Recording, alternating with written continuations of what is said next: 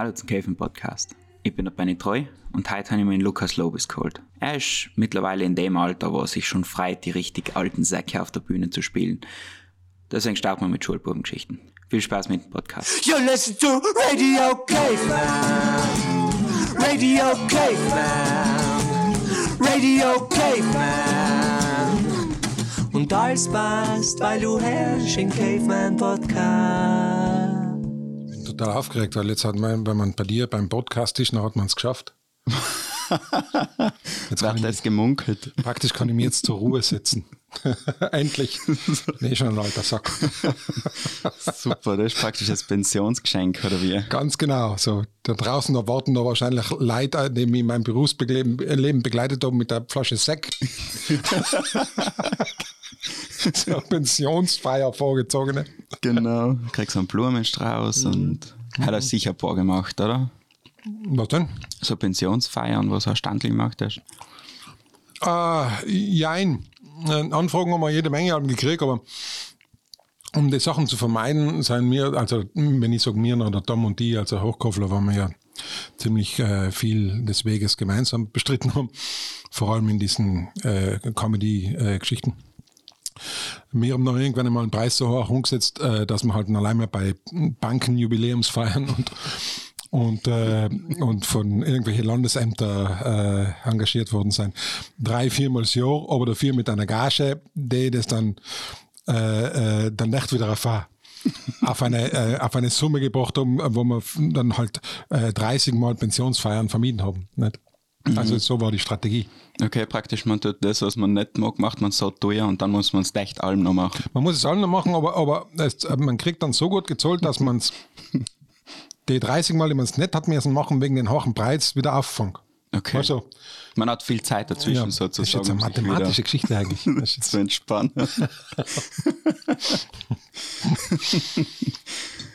Na, aber so eine Schulbubengeschichte war jetzt lustig. Schulbubengeschichte? Ja. Also du redest schon mit dem Namen richtigen. ähm, ähm, ich war ja Mitglied der legendären 1D BES. Die 1D BES ist in der Handelsschule äh, Historie eingegangen als die Klasse mit den meisten Einzel- und den meisten Klasseneintragungen im Laufe eines Schuljahres ever. Das war, müsst ihr euch vorstellen, das war das letzte Jahr, wo die Handelsschule auf dem Domplatz war. Oh. Da wird die Bibliothek ist, war die Handelsschule. Danach sind sie gezogen in Fischzucht. und, äh, und wir haben dieses letzte Jahr, wo die Handelsschule in Domplatz war, haben wir dann gebührend ähm, ähm, gefeiert quasi. Wir waren eine Klasse mit 30, äh, 30 Buben. Ähm, eine Bubenklasse, wie du sicher jetzt diese Aussage entnehmen kannst. und, und 15 von den 30, Minimum 15, wenn nicht 20, haben nach dem ersten Semester schon gewusst, okay, äh, das ist nichts für mich, die Schule, nächstes Jahr mache ich was anderes oder irgendwie, du bleibst echt sitzen und so. Also das waren sozusagen Leute im Alter von 14, 15 Jahren, die vor dem, vor dem, vor dem Luxus äh, gestanden sein, ein halbes Schuljahr jetzt nicht mehr für die Gloria äh, im Sinne von Buffzecken äh, Schule zu gehen. also da war schon, das war schon gewaltig. Übrigens, der Clemens, von dem wir jetzt gerade da die Bananenschnitte essen, war auch in der legendären 1 DMS. da waren schon, ein paar, waren schon ein paar Kaliber. Und da ist auch praktisch eigentlich Verantwortung ungenommen zuzusperren. Ja, genau. Das habe ich so gewechselt Zeit. Wir haben sozusagen mehr oder weniger die Abrissbirne, äh, die schulische Abrissbirne waren wir für, die, für den Standort Domplatz. Und seitdem ist die Stadtbibliothek nicht mehr hergerichtet. nein, da haben wir schon, nein. Willst du Details? Bitte. Wir haben zum Beispiel mal in der Pause, wir haben auf dem Dopplatz eine Pause gehabt, und da war so eine, so eine Grünanlage mit so einem kleinen Teich mit Goldfischen. Und jetzt haben wir mal einen Frosch gefunden. dann haben wir noch mit genommen in die Klasse, dann haben wir, dann haben wir beim, beim Lehrerpult in der Schublade, wo das äh, Klassenbuch drin ist, haben wir den Frosch tun. Und die nächste Stunde war Italienisch. Und äh, die Italienischlehrerin, ich sage jetzt da keinen Namen, weil das war ein arme Haut, weil er war ganz jung. Äh, ich glaube, das erste Jahr äh, überhaupt äh, als, als äh, Lehrerin, als, als Italienischlehrerin unterrichtet. Ich glaube, der hat dann noch äh, einen anderen Beruf äh, ähm, äh, sich ausgewählt. Auf jeden Fall war der dann da und ist dann gesessen und war schon ganz erstaunt, dass die ganze Klasse still war, weil normalerweise war da mal Mordscasino, wenn sie ist. Und dann hat sich, sich irgendwie, war sie ein bisschen irritiert und dann hat sie auf einmal getan. äh, da hast du gehört, wirklich. Mir natürlich voll gelacht. Und dann sag ich, ma quiera, quiera, que fa quack. Nein, ich glaube sogar, der Clemens hat gesagt, er rührt sich, dann hat sie, allein, dann hat sie gewählt eine Eindruckung geben, weil er Quark macht und nicht aufhört. Und dann tut sie die, tut sie die Schublade auf und wirklich, wie, wenn's, wie wenn der Frosch äh, gewusst hat, wie die Choreografie abzulaufen hat. In dem Moment, wo die Schublade aufgetan hat, ist er auerkupft auf den Lehrerpult. Und sie ist mitsamt dem Stuhl nach hinten natürlich total erschrocken, Kass weiß sie, äh, es war wirklich, und wir haben natürlich gebrüllt, das war ja absolutes Highlight. Also das war eine dieser äh, Geschichten. Und wie gesagt, die Italienischlehrerin, von der ich jetzt nicht die Namen sage, die glaube ich hat dann gesagt, das ist echt nichts für sie, äh, unterrichten. Oh je. ja, und dann haben wir mal einen, einen Tag äh, Schule geschwänzt und sein Bozen gefahren, weil wir wollten in einer Tierhandlung eine Schlange kaufen. damit wir sie können, Seid ihr es fucken? damit wir sie können. Eine Lehrerin, die wir, so keine Nummer, die wir überhaupt nicht gemerkt haben, in die Handtasche. wir waren dann wirklich, wirklich war, sind mit dem Zug eingefahren. Der Lacher Hermann zum Beispiel war auch mit. Der Lacher Hermann daheim. Und wir waren effektiv in der Tierhandlung, aber die Schlange war dann zu teuer. Leider. Verdammt. Jetzt hat am finanziell solche große, äh, solche große war zu Startups praktisch waren sozusagen ein Startup. Gehen eben an finanziellen, an den finanziellen äh, Bedürfnissen gehen sie meistens leider vor die Hunde. Oh je. Ja. Hast du Handelsschule gemacht? Ja, eben das eine Jahr. Und wo bist du dann? Dann bin ich mir ran, hat einfach schon. Und Simon ist dann relativ durchgezogen. Aber die Hat mal eine andere Disziplin dann auch, oder? Hat mir auch so gut gefallen, dass ich nochmal eine Ehrenrunde gedreht habe. Ich habe, da bleibe ich jetzt noch ein bisschen. War natürlich meine Entscheidung, klar. Natürlich. ja, irgendwie ist es halt dann auch nicht. Ja, ja. Also Schule war jetzt, was jetzt die schulischen Leistungen betrifft, war ich eher so der Minimalist. Also ähm, ist eigentlich eine gute Strategie auch fürs Leben, mit dem minimalsten Einsatz den, den, äh, den äh, daraus äh, maximal äh, möglichen Erfolg zu erzielen. Und der maximal mögliche Erfolg war für mich dann bei dem Einsatz, den ich zu leisten äh, äh, bereit war, äh, Sechser. Ne? Okay. Sechser ist schon Heil heißt, aber du magst das Risiko. Ja, das war ihm riskant. Weil ich da ziemlich, ziemlich hart an der, an der Grenze kalkuliert. ich habe mich so im Siemer-Bereich allem wohl gefühlt. Schon, was bei dir? Ja, wenn man sich absichern will, wenn man mehr so der Sicherheitstyp ist, na, ist Ja, klar. ich habe so viele Fehlstunden gehabt, dass wir gedacht haben, mit dem Sechser. Ja, Gehen wir den Siemer, dann passt das. ja, ja. Na, war schon eine tolle Zeit. Überhaupt das Brixen damals. Ähm, war ein bisschen anders, war ein bisschen, äh, viele hatten sagen, es war verschlafener, äh, es war absolut nicht so, äh, es hat nicht so pulsiert, wie es jetzt, äh, wie es jetzt tut. Nicht? Das Brixen war, war aber auf der anderen Seite hat es ganz tolle Sachen gehabt. Es hat, wir haben erst jetzt einmal drüber geredet, das Brixen, äh, so, so klassische Brixner äh, Originale, wie sie in die 70er, äh, 60er, 70er, 80er Jahre um waren, die gibt es in der Form nicht mehr so. Da waren ein paar so Originale, die Mariotta, der hat da so ein Ge- Gemüsestandel gehabt, da hinten neben dem Pfarrheim, da in der in Stinkgassel, da wo der Kasladen war, deswegen heißt es ja Stinkgassel. Mittlerweile stinkt es ja nicht mehr das Gassel. Hat ja seine Identität verloren, das Gassel. Na Dann klar. Finster wird vorbei rein, dort haben so dermaßen nach Kas gestunken. So Deswegen- in die Lauben jetzt stinkt. Deswegen war das, deswegen war das das Stinkgassel und das war für uns Kinder, nur dazu da im Pfarrheim daneben sind wir die Pfadfinder und die Jugendschar und die ganzen Sachen äh, gehabt. Das Stinkgassel war absolut das Zentrum von Brixen. Und äh, die Charakteristik, dass es gestunken hat, das war total wichtig. Jetzt stinkt es nicht mehr. Und ist die Marietta Alm vor, ihr, vor ihren Gemüsehandel äh, Laden gesessen, war eine ältere Dame, eine italienische, die war, die hat man ziemlich schnell auf die Palme gekriegt, die hat dann gleich angefangen zu schimpfen und zu schreien. Und wenn man da vorbeigegangen ist und gesagt hat, ma da stinkt's, dann ist sie, und dann müsst rennen, weil es ja noch ist mit den äh, Stecken. Und wir als Kinder natürlich, wir haben das natürlich einfach äh, gern getan, da vorbeigegangen und sagen, na, da stinkt's. Und so noch besser, wenn er eine Reaktion gekriegt hat. ja, logisch, live wegen der Reaktion. Und da war da der Cetoni Heini, haben wir geheißen. Cetoni Heini war so ein altes Mandel. Der ist äh, den ganzen Tag von Telefonkabine zu Tele äh, Telefonkabine, das wissen die jungen Leute nicht mehr, was das äh, ist, gell? Telefonkabine, du, das war so, ein, Wohl, wohl. also eine Box, wo man gekannt hat, drinnen telefonieren.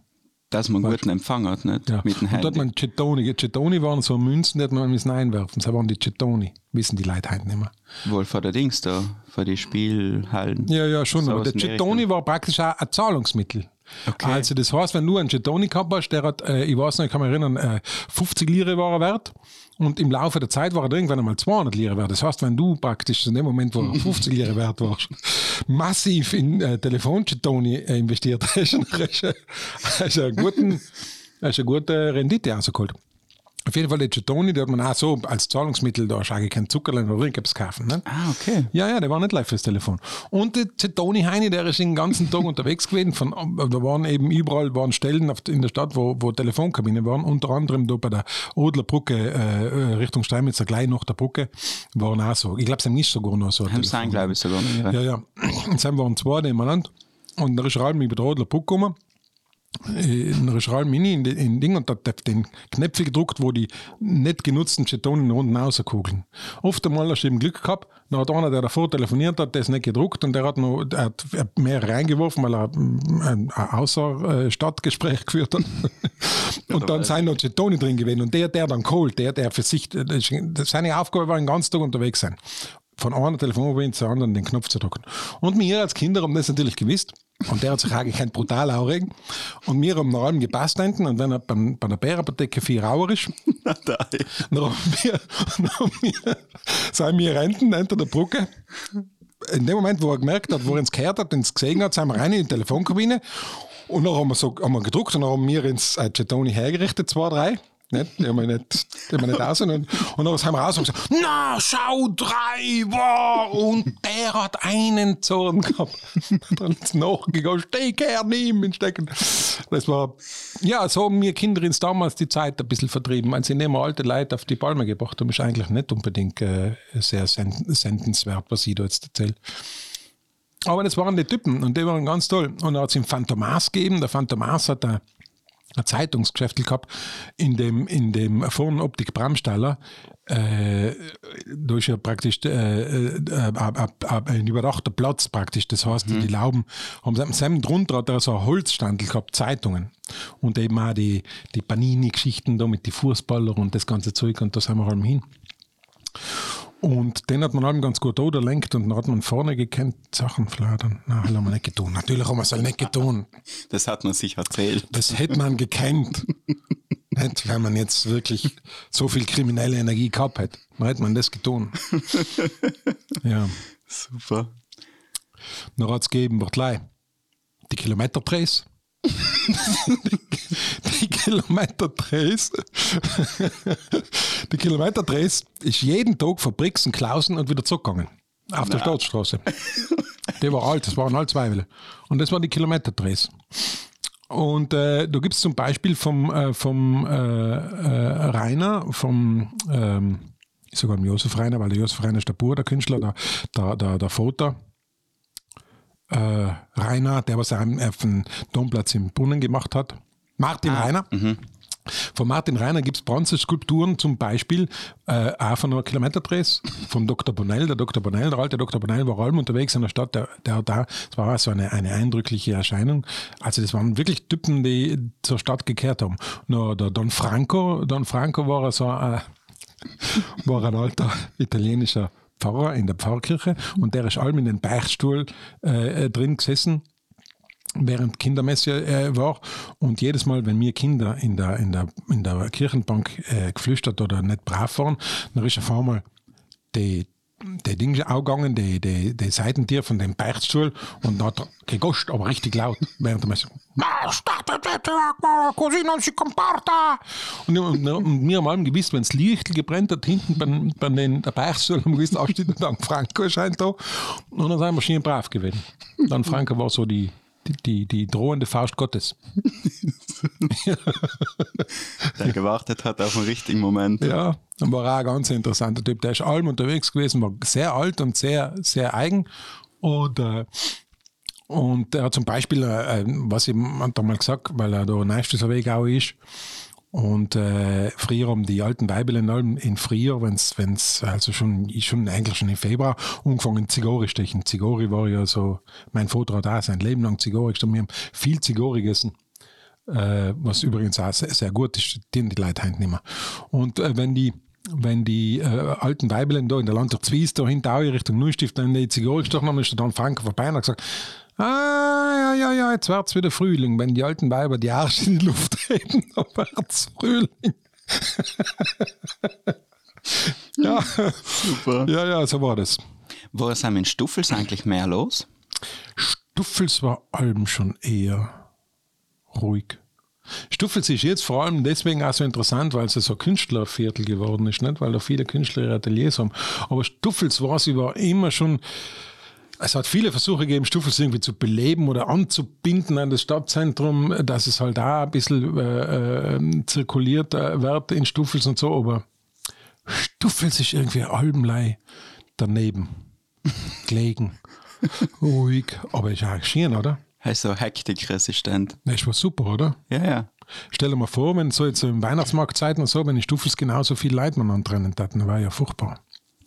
Ja, stimmt, aber die haben so einen eigenen Weihnachtsmarkt, nicht? An Alternativen, ja. Ist So auch schon. Samstag, ja. Sonntag oft einmal. Ja, ja. Stuffler Kirche, die wird es nochmal geben. Gibt es den noch? Weiß ich gar nicht. Ich mal weiß es eben nicht. Ja, ja. Nein, nein. Stuffels ist eher so na, mittlerweile ja absolutes Künstlerding mit Dekadenz und die ganzen Künstler mit den Ateliers. Aber ich finde Stuffels extrem spannend. Ist ja der älteste Stadtteil von Brixen. Und volle Schienen. Ja. Absolut. Finde ich Was? bärig. Was ich rasch schön zu wohnen. Halt war in Brixen viel Schien zu wohnen. Ja, stimmt. das stimmt. Darum haben wir die ganze Baudengras und weil sie, wenn sie sind fertig gebaut haben, was sehen, dann fangen sie sich an darauf zu besinnen, dass in der Rumgaugasse und die Stuffels schöne alte Häuser sind, die man gut renovieren kann. Und der ja, gute Wohnung, jetzt nicht mehr da kein Steinenherz. Das ist etwas Gutes. Ja. Ich finde, heute ist so der Start von, der, von, von Herbst, nicht? Da gibt es auch eine kleine Anekdote, weil meine,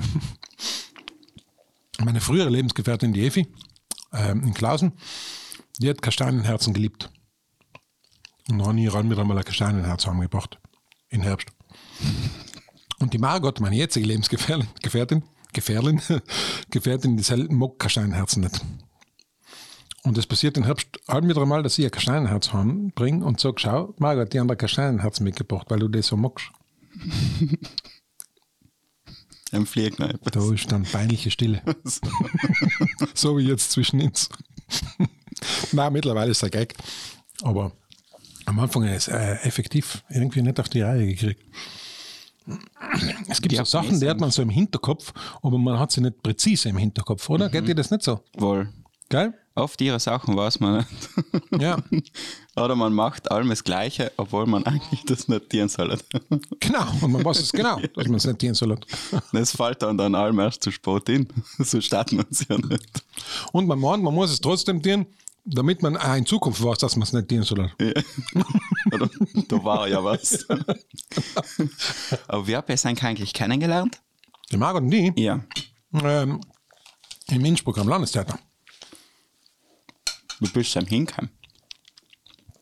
Ich war damals, es war so, ja, 98, 98 hat angefangen. Mit dem Rudi Ladone im Theater in Rahlstadt habe ich äh, sieben Todsünden gespielt. Und dann war der Dietrich Hübsch, der, ähm, der damalige, also damals schon äh, ehemalige schauspielerische Leiter von Landestheater in Innsbruck, ähm, Regisseur. Und ähm, damit sind wir dann in Innsbruck am Landestheater aufgetreten mit diesem, mit diesem äh, zweigeteilten sieben Todsünden, also zwei Abende waren es. Und da ist dann der Klaus Romos ein bisschen auf mich aufmerksam geworden und wir haben dann Weibsteifel hat er inszeniert am Landestheater mit der Brigitte Jaufenthaler, Peter Mitterutzner und mit mir als jungen Grenzjager. Und sind wir uns im Margot das erste Mal in der Kantine gesehen, sind war in meiner Grenzjager-Uniform, war so richtig gebrochen. So eine lodene Du bist graue. praktisch mit dem Kostüm ausgegangen. Nein, nein, in der Kantine, in der Theaterkantine. Ah, okay. Ja, ja. ähm, so lodene äh, Jobbun und so, so ein loden Hurtau und äh, was so Hosen, die allein stehen bleiben, wenn du aussteigst. Und so Da wo Bergschuhe. man mit die Zeichen geht. Ja. genau. Das war so. Und die Margot ist dahergekommen die hat nämlich gerade im Grassenhaus eine Aufführung gehabt, äh, Lumpazi Vagabundus, und sie hat da so ein, Sie hat ausgeschaut wie so eine, so eine süßes, äh, süße Praline, so ein Zuckerle hingepackt, so in einen rosa plüschigen, mit Plüschärmel, so ein Kleidel. Da hat sie so ein Ding gespielt und nach ist, ist mir gleich aufgefallen, ich meinte, das ist ja nett, der, gefällt mir. Und dann haben wir aber gleich zwei Worte miteinander gewechselt, da sind wir uns gleich gerade gesehen und halt, hallo, wer bist du? Ja, ich bin ich und du bist du. Das kleine Ich bin ich. Und ich bin ja der Rakan, wer ich bin. Ich bin ich. Und, und, und dann haben wir äh, ähm, gleich mal danach haben wir den, äh, das Stück gegeben Menschenmörder von Matthias Kessler, eine Uraufführung äh, über den Amon Goeth, das war dieser äh, KZ-Aufseher von Blaschow in Polen. Das, äh, das war vom Thema her ein bisschen schwierig. Und so haben jetzt zusammen gespielt und da haben wir uns dann kennengelernt. Und dann haben wir gesagt, wir fahren Bregenz.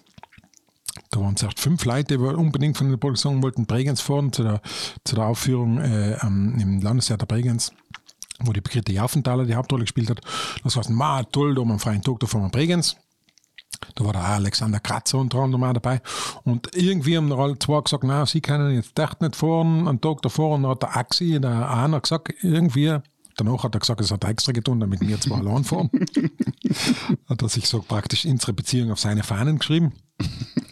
er hat dann gesagt, nein, er kann auch nicht und so. Und dann sind die Margot und die allein Bregenz gefahren. Dann haben wir das Stück angeschaut und danach haben wir halt so besser kennengelernt und dann ist es zu ersten Körperkontakten gekommen. Handelheim. Genau. Bravo. Siehst du, kennst dich aus in der Branche. Ja, ist echt schon eine Weile her, waren wir noch wie ein Zurückhalten damit. Ja, natürlich. Wir waren ja früher, wir haben ja nichts gehabt, hat ja nichts gegeben. Aber das heißt, du hast mit ernsten Sachen umgehabt. Zu spielen. Ja, das ist eigentlich. Eigentlich ist das mit den Kabarettgeschichten dann erst äh, noch und noch gekommen. Ähm, unsere erste gemeinsame Kabarettproduktion, wo ich wirklich als Kabarettist auf der Bühne war, mit dem Tom zusammen, war Leo und Luis und selber 2005, im Jänner 2005 war es dann die Premiere. Er war so das erste Kabarettistische. Und danach haben wir ähm, gegenseitig jeweils die unsere Soloprogramme dann auch gemacht und äh, mitunter auch mit Regie gegenseitig und Schreiben und so weiter. Also haben ist das erst losgegangen. Und die Comedy-Geschichten, ja, stimmt nicht ganz, weil Comedy, Radio-Comedy auf Südtirol 1, wie Südtirol 1 äh, aus der Taufe gehoben worden ist, waren wir ja die Radio-Comedians der ersten Stunde mit Südtiroler Schleich gemacht und äh, Kai und Uwe und berühmte Namen, die in Südtirol entstanden sind, da haben wir so, so Radio-Comedy-Formate gemacht. Wir davor schon. Aber auf der Bühne als Kabarett oder Comedy ist erst ein bisschen später dann gekommen. Und parallel dazu habe ich ja nach wie vor im Theater gespielt, im ernsten Fach, sagen wir so. Im seriösen Fach. Im Seriösen. Ja, nicht das Geblödle, sondern schon was für, Nein, nein, so für erwachsene Leute. Ja, ja, Was man sich anschauen kann. genau. Wo man sich auch etwas denkt dabei. Nicht für einen Baufel. Ja. Findest du, das ist so ein brutaler Unterschied zwischen Kabarett und, und Theater? Weil ich finde, Kabarett rutscht jetzt allem mehr Richtung Theater und ich weiß nicht, ob er gut ist. Findest du? Ich schon, finde Cabaret rutscht aber mehr Richtung Comedy. Ah, okay. Aber da verschwimmen die Grenzen sowieso. Das ist ein bisschen schwierig, das zu definieren. Was ist Äh, Comedy für dich? Oder? Äh, der, der Josef Hader hat das einmal in einem, in einem Beitrag, den ich zufällig gehört habe, das einmal ganz bärig äh, charakterisiert, weil man sich so schwer tut, den Unterschied zu erklären. Josef Hader hat das, jetzt muss ich sagen, ob ich es zusammenkriege, ähm, äh, ist jetzt nicht äh, der Anspruch, dass das jetzt hundertprozentig so stimmt, äh, aber er hat es in, sinngemäß so gesagt, dass der Unterschied zwischen Kabarett und Comedy ist, ähm, wenn irgendwo, er hat es so formuliert, wenn irgendwo eine Sau durchs Dorf getrieben wird, das ist so sprichwörtlich für, wenn ein Thema jetzt wirklich so äh, populistisch äh, aufgebauscht wird und äh, so wie wir es jetzt ja teilweise ja auch haben, kennen wir ja die Situation, wenn irgendwo eine Sau durchs Dorf getrieben wird, Nachher äh, äh, legt der Kabarettist legt den Finger genauso hin, wo, er- wo, wo er die Leute äh, irgendwie dazu bringt, ihnen zu beweisen, dass die Sau, die da durchs Dorf getrieben wird, dass das praktisch Jetzt, dass das eine Sau ist, die durchs Dorf getrieben wird. Also das Okay. deswegen. Und der Er Com- sagt praktisch, das ist er, nicht so er sagt- wichtig. Eben, er sagt's. Und der Comedian setzt sich auf die Sau und reitet mit durchs Dorf. Und dann finde ich, Sinn. das finde ich eigentlich ja gut. Das finde ich gute, gute Beschreibung. Mhm. Das finde ich eine gute Beschreibung. Wobei du als Kabarettist natürlich eins brutal vermeiden musst, das ist brutal wichtig, ja nie den Zeigefinger, äh, den, äh, den inneren auf die Bühne äh, zu, äh, zu präsentieren, sondern das ist ein schmaler Grad, weil äh, du bringst, du musst natürlich scha schauen, dass die Leute sich wirklich köstlich unterhalten mit Themen, die schwierig sein und dass du das dann so kippen lässt, dass, dass sie während dem Lachen wirklich Verschlucken. ja, wirklich so äh, quasi äh, äh, drüber erschrecken, dass sie über das jetzt lachen. Die, die Satire ist sowieso ein, ein, ein unglaublich tolles, probates Mittel, um Dinge äh, so ins Absurde oder auf die, auf die Spitze zu treiben, dass man, dass man durch diese, dass das bricht, dass du praktisch in dem Moment, wo, wo du, wo du was äh, äh, satirisch überhöhst, noch eröffnest du einen neuen Blickwinkel auf eine, auf, eine, auf eine Problematik oder ein Thema. Ein Blickwinkel, den du sonst nicht hast. Du gehst praktisch einmal um und schaust auf den Arsch. Oder du reitest mitten mit der Sau durchs Dorf. Super. Siehst du? Siehst? Wunderbar. Du, jetzt haben wir sogar äh, wahrscheinlich neue Leitsätze für Kabarettisten und Comedians. Jetzt wirst du noch zitiert. Ja. Wie der Lukas Lobis haben wir mal gesagt hat. Dabei, der, wie der Lukas Lobis damals gesagt, dass der Josef Hader gesagt hat, was? Genau. Sinngemäß. Dann ein- ich ja, sage jetzt mal sinngemäß, was der Lukas gemeint hat. Genau. Cool. ja, das ist gut. äh, Kastanienherz ist gut. Ja, Nein, Kastanienherz weil sich die Leute wahrscheinlich wundern, wieso da dauernd so schmatzige Geräusche sein. Während dem, Wir lassen es ins gut gehen. ähm, Was war so ein Kabarett, was du gemacht hast, was da allem noch voll in Erinnerung geblieben ist? So? Weil ich meine, du hast jetzt wahrscheinlich in deiner ganzen Zeit einen Haufen gespielt. Ja. Und ein paar Sachen werden so wie mehr verschwinden und ein paar denkst du so, meinst du jetzt Kabarett oder Theaterstücke oder, oder irgendwann? mal so mal quer durch. Ja, ja, also da gibt es schon ein paar so Highlights. Ähm, mein erstes Solo-Kabarett, äh, Bums, ein Tiroler denkt nach. Hat's geheißen. Wirklich so. Äh, war eigentlich schon ein richtiger Treffer. Das war 2009 zum Gedenkjahr, Tiroler Gedenkjahr. 200 Jahre Freiheitskampf. Fortwährender Freiheitskampf, weil er hat ja nie aufgehört. Nicht? Wir kämpfen ja nach wie vor. Sturnig.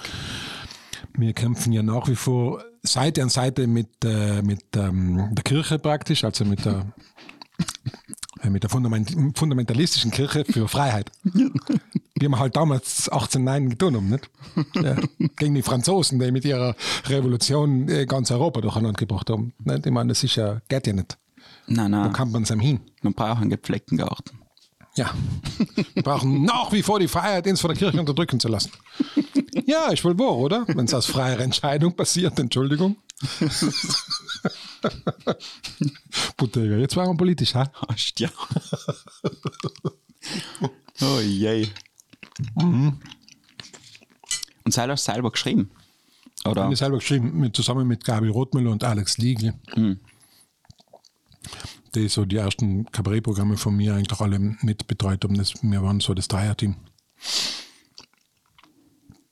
Und jetzt bin ich aber, irgendwie bin ich jetzt an einen, an einen Scheideweg äh, angelangt. Ich habe irgendwie das Gefühl, dass ich so, wie ich es bis jetzt gemacht habe, nicht mehr machen will. Aber ich weiß noch nicht ganz genau, was ich dann machen will. Okay.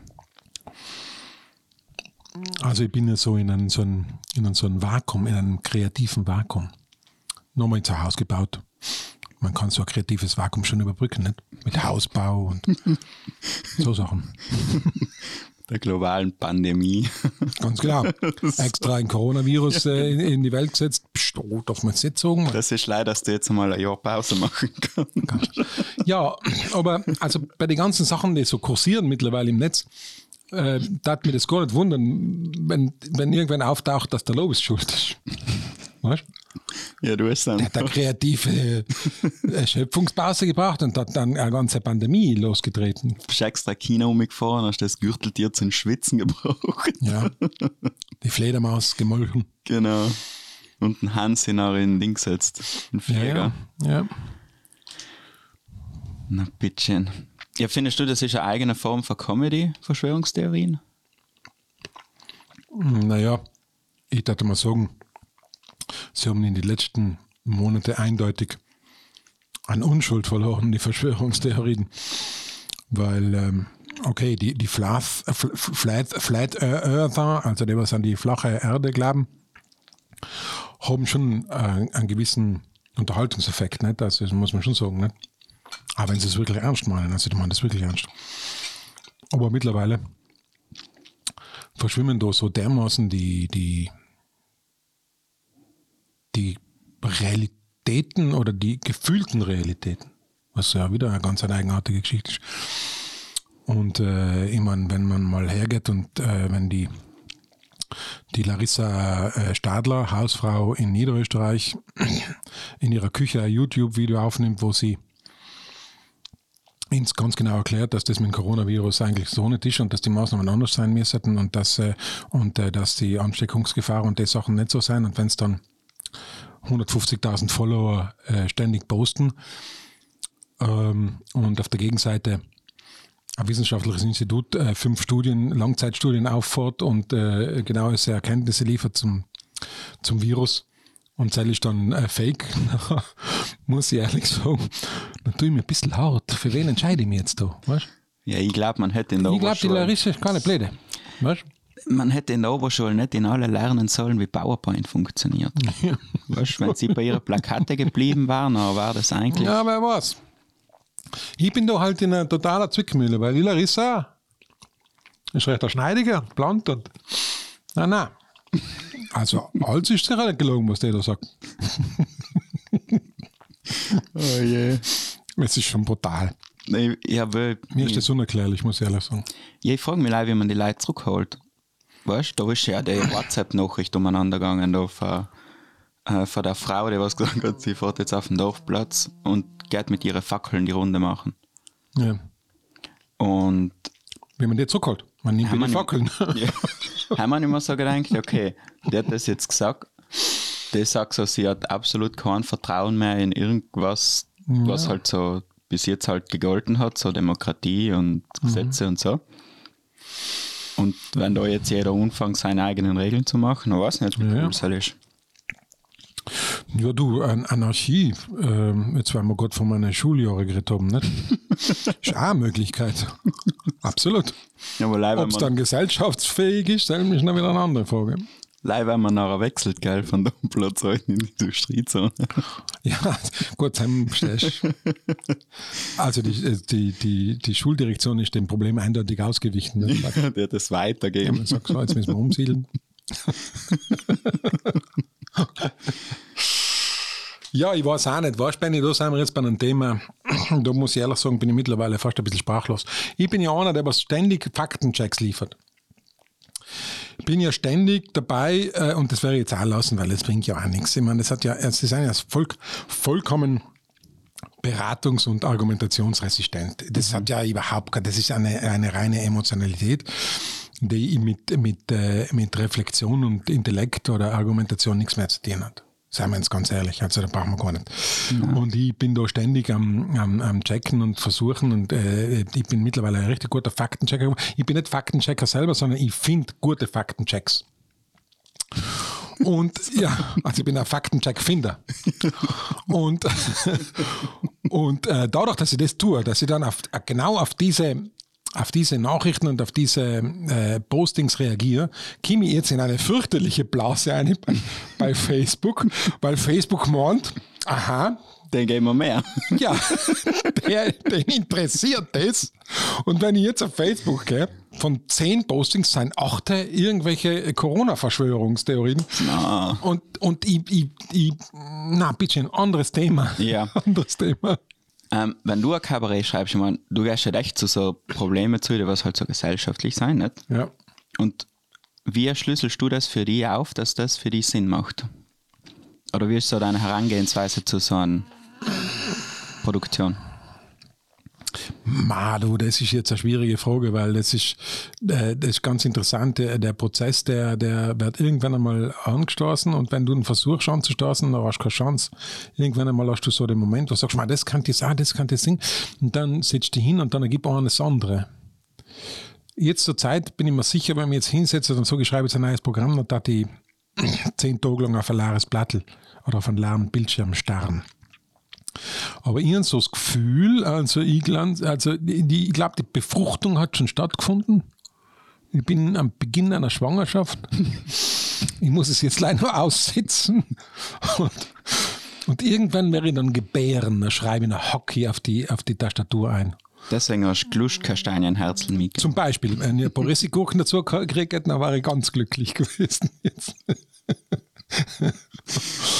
Aber das ist ja so. Also das kann man nicht, es gibt nicht so, jetzt wenn du jetzt danach fragst, wie kann man das tieren oder gibt es da irgendwelche, irgendwelche Rezepte, damit man das, äh, oder irgendwelche Tipps?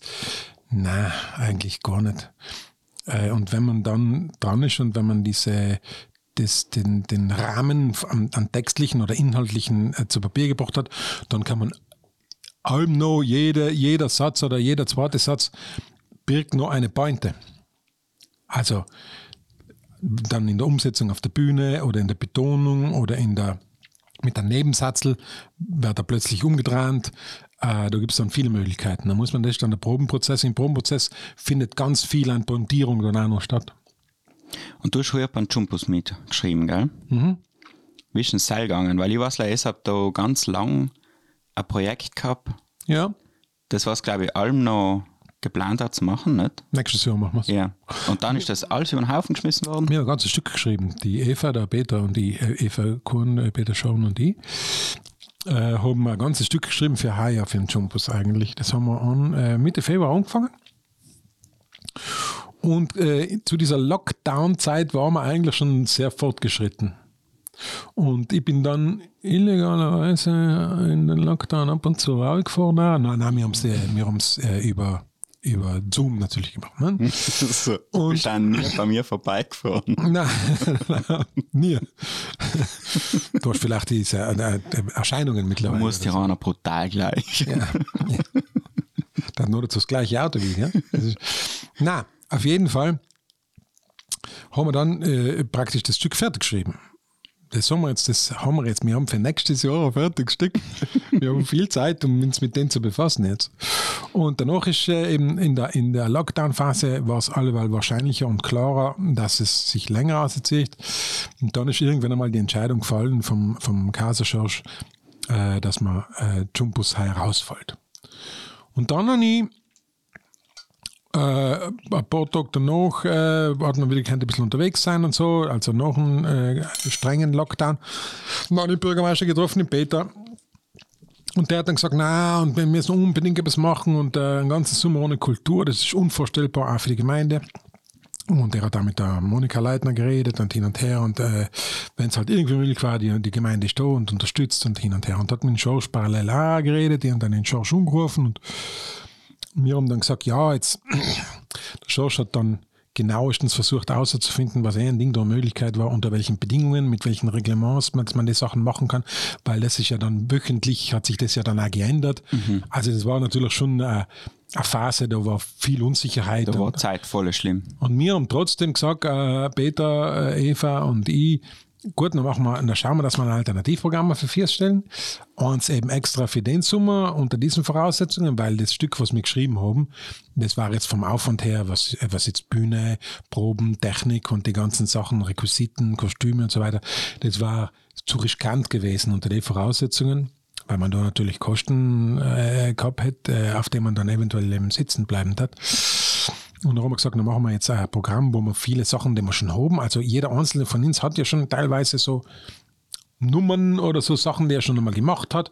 Und die fügen wir dann zusammen und dann ist uns die Idee gekommen mit den Clowns, was von mir aus gesehen äh, eine super Idee war, weil der, der Clown als Sinnbild für, also Send in the Clowns war ja, ist ja allem das, wenn irgendwas schief läuft, in der Manege oder beim Rode Rodeo oder egal wo, dann müssen die Clowns aus, also ablenken, ja. Also Leute müssen lachen, damit sie nicht mitkriegen, was im Hintergrund abläuft. Dass der Seiltänzer Wenn der Seiltänzer knallt und unten intubiert wird und, und, und, äh, und äh, mit Elektroschocks versucht wird, wiederzubeleben, äh, tanzen die Clowns vorne und die Leute lachen. Und das war wirklich, das ist so. Und das war sinnbildlich für unseren Zustand und für, den, für die Momente, die wir jetzt da gehabt haben, die letzten Monate, war das einfach ein, ein, ein wirklich ein guter Griff. Und da gibt es natürlich zusätzliche Aspekte. Der Clown, der, der äh, sehr viel Emotionalität da in der logisch einzubringen in Dinge. Nicht? Der Clown ist ja nicht leider witziger, ist ja nicht leider Kasper. Clown ist ja die Emotion, die Melancholie, die Sehnsucht. Der Clown hat alles. Mhm. Und deswegen haben wir ins, diese Clowns als, als Überhandlung äh, äh, dann äh, ausgedenkt und sind uns dann eingefallen und wir haben dann eigentlich dann ein eigenes Stück zusammengebastelt mit der. Wir haben zwar schon Elemente drin, die schon bestehend waren, aber die Abläufe und so, die waren dann schon an dem angelehnt und deswegen ist eigentlich ein eigenes Stück entstanden. Das war schon ein Wurf, wenn du denkst, dass wir das in einer Woche ausgeknackelt haben. Und dann haben wir noch drei Wochen zum Proben gehabt und das ist äh, äh Probenzeit absolut äh, schwierig mit den ganzen Liedeln und den ganzen Dingen, musikalische Sachen, was wir gehabt haben. Und äh, nein, nein, muss ich schon sagen, war schon heftig, aber, aber interessant. Ist auch volle Berge geworden, finde ich. Die Leute hat man auch gemerkt, die Leute haben das total, äh, total gutiert, weil sie einfach gelächzt haben nach so Sachen, nach jetzt nach den ganzen, nach der ganzen Zeit. War das nächste, was ich fragen wollte. Und wie ist dir vier kommen, wieder selber auf die Bühne zu gehen und wie ist dir vier kommen, dass das Publikum ist? Oder sogar, wie es in Anfang war und wie es noch am Ende war? Ja, eigentlich hat sich äh, hat sich ziemlich gleichmäßig durchgezogen, weil es hat sich dann in, von der Emotionalität her nicht mehr so verändert. Es war natürlich ein großer Moment. Die Premiere war schon ein großer Moment. Der, der Schorsch hat bei seiner Ansprache bei der Premiere da ein paar Mal schlucken müssen, weil er wirklich auch, wirklich auch gerührt war von der, von der Tatsache, dass wir das dann auch geschafft haben und dass das dann jetzt und die Leitung auch das vermittelt, ne, dass das wichtig war. Das war wirklich wichtig. Insofern hat es eine ganz eine, äh, äh, eine zusätzliche Dimension gekriegt. Hell hat man schon gespielt. Was aber die Bühnenpräsenz oder wieder auf der Bühne zu sein, für mich selber jetzt bedeutet hat, war jetzt nicht erst ich noch in Jänner, Februar äh, in, in, in Bozen äh, im Stadttheater Radetzky-Marsch gespielt, weil der abgespielt war Ende Februar, äh, war es dann eh relativ kurz bis zum Lockdown und äh, es hat schon öfter mal Phasen gegeben von ein paar Monaten, wo ich nicht auf der Bühne war, weil wir uns auch abwechseln, die Margot und die, wegen der Kinderbetreuung und so weiter. Also für mich war es jetzt nicht so ein, ein, ein empfundener Zeitraum, der jetzt äh, was Besonderes war, wo ich nicht auf der Bühne war. Aber durch die Voraussetzungen und die Bedingungen, die da natürlich geherrscht haben, war das schon ein besonderer Moment. Ja, stimmt schon. Für, allgemein für, für die Szene, für die, für die Leute und für die Künstler, für alle. Ja, mir schon, weil wir haben ja gleich mal wieder umgekehrt. Wir haben am 6. Juni haben wir wieder das erste gemacht. Mhm. Dann haben wir noch die Proben, Voraussetzungen erfüllt, halt Fieber gemessen und alles Mögliche. Ja. Und Sam, das war ganz komisch. Weil war, ist praktisch der Lockdown fertig gewesen so. Und die Leute sind im Publikum geguckt. Und dann, wenn fertig war, hat niemand etwas gesagt. Halt, die sind, und dann alle Leute haben Sitzen gewählt. Ja. Ohne zu reden, weil irgendwie das Reden, das hat nicht mehr ganz geklappt. Das war ganz komisch. Und dann sind wir vom, in 12. vom Dietmar in Schweinsbraten ja. schauen gegangen.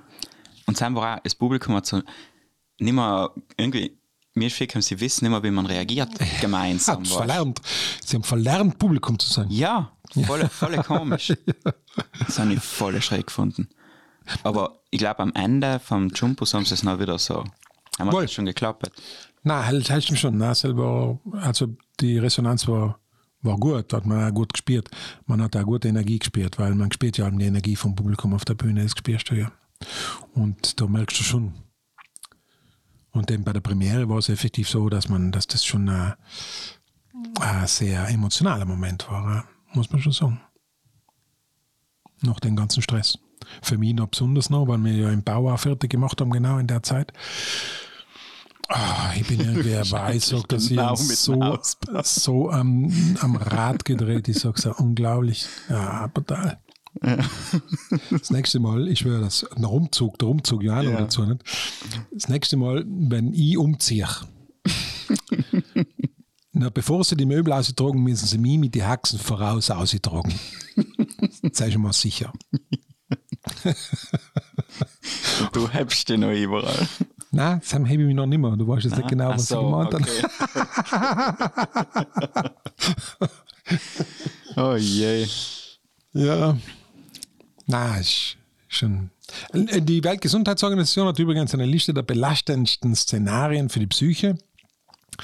Und da rangieren ganz vorne auf die Top 5 sein äh, natürlich Trennung, Scheidung, äh, so Geschichten. Dann äh, klarerweise äh, Krankheit, äh, Tod, also Trauer. Aber es ist gleich auch Umzug, äh, Bau. Gehört auch zu den Top 5. Und das habe ich irgendwie gespielt. Hast du mitgekriegt? Wobei zum Glück, weil häufig passiert es ja, dass Umzug und Bau mit Trennung, Scheidung zusammenfällt. Sam schon wird's heavy. Erst haben wir schon eine Sammlung für die Top 5 noch. Selber bei uns nicht. Nein, nein. Nein, wir splitten das auf.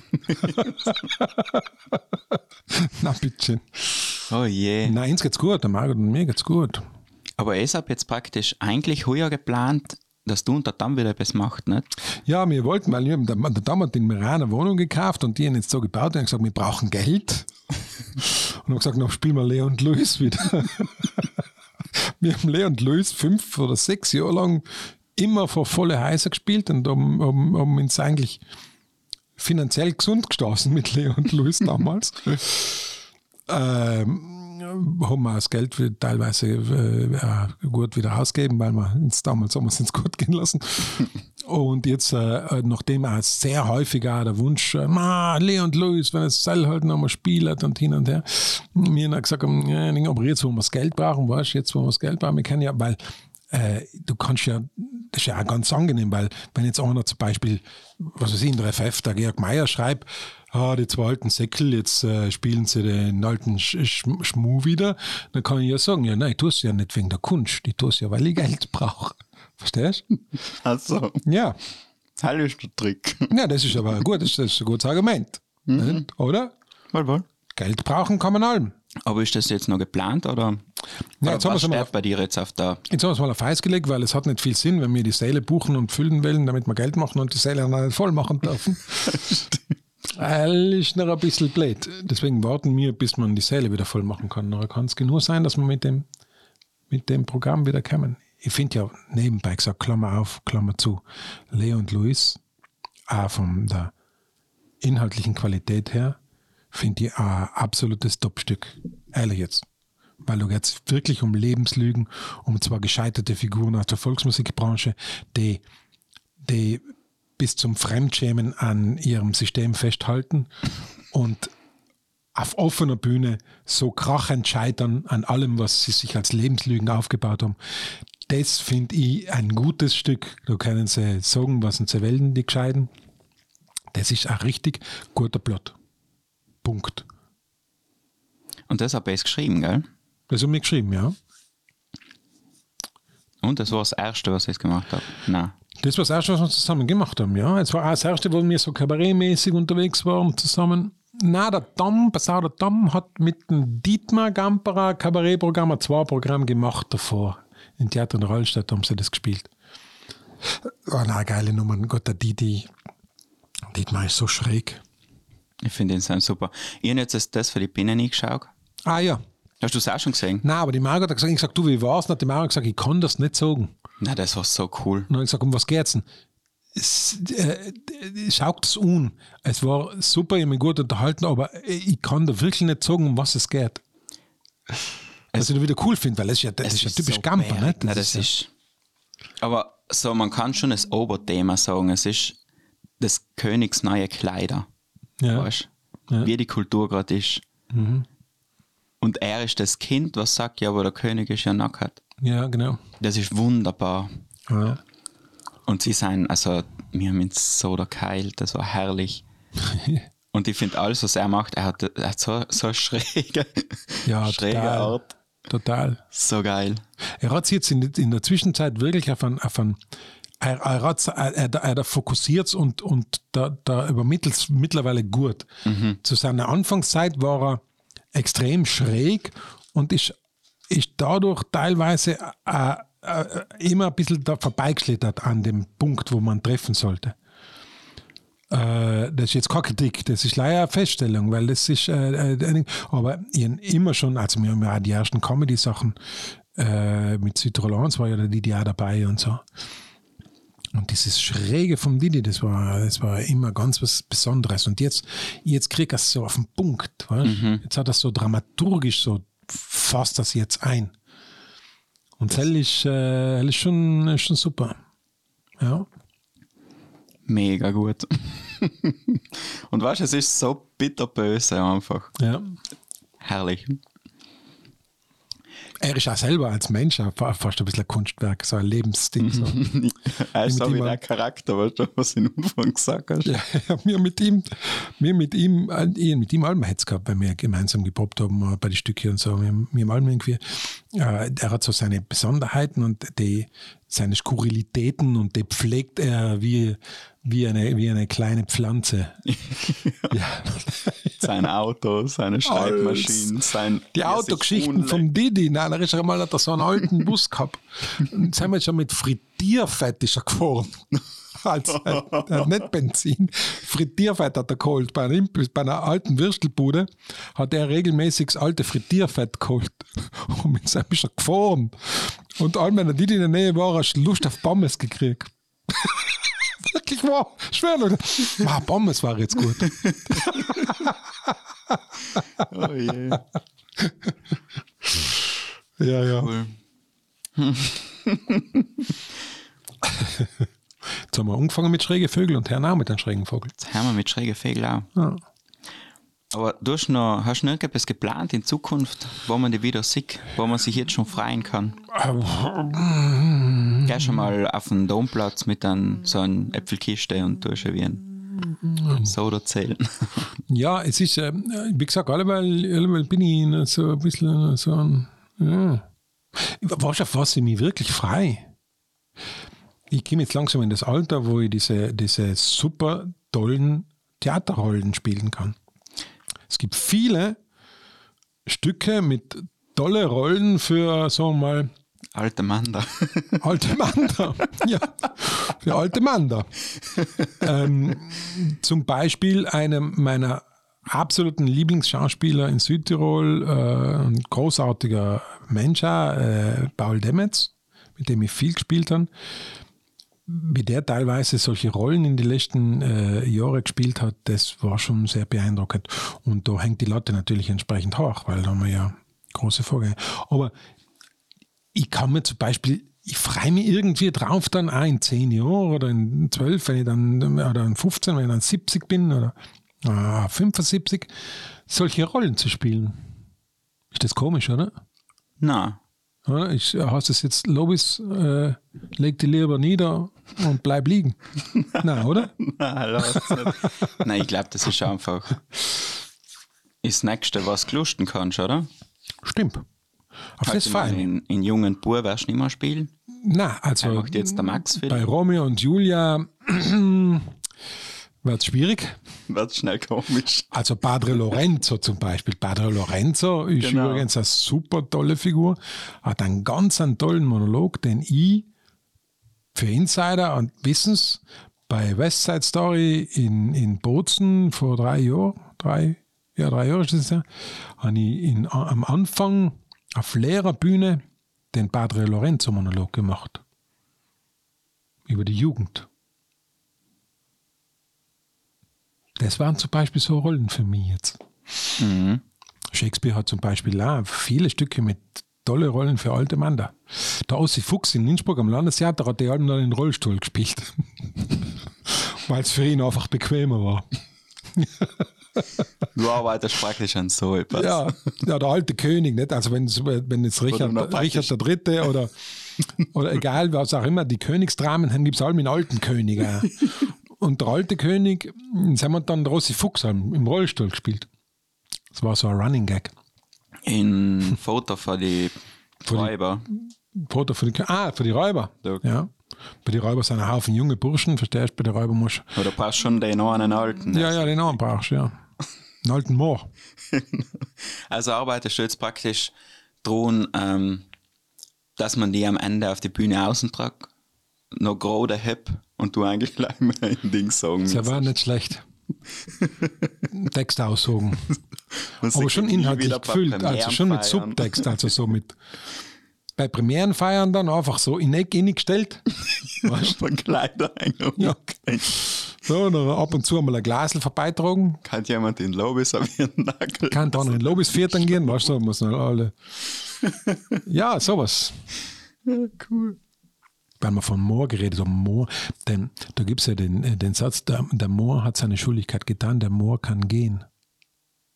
Mhm. Das hat nichts mit Rassismus zu tun. Das ist der alte Mo. Ja.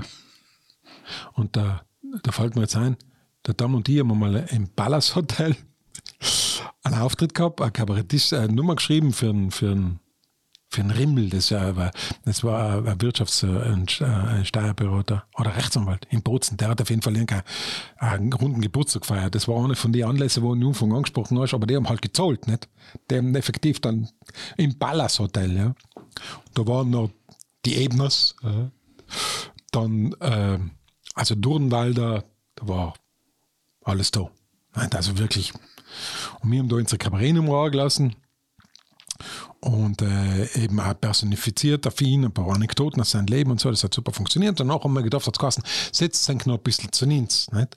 Und dann sind wir da noch so gesessen und haben so ein bisschen geredet und man war irgendwie deplatziert, weil das war natürlich ein, eine Gesellschaft, das sind so, so, so Inner Circles, weißt, du, wo du einfach irgendwie allem trotzdem Fremdkörper bist, auch wenn dir auf die Schulter geklopft wird, wie auch immer. Und irgendwann, ähm, ja, äh, gut, dann gehen wir. Nicht? Dann sind wir halt gegangen.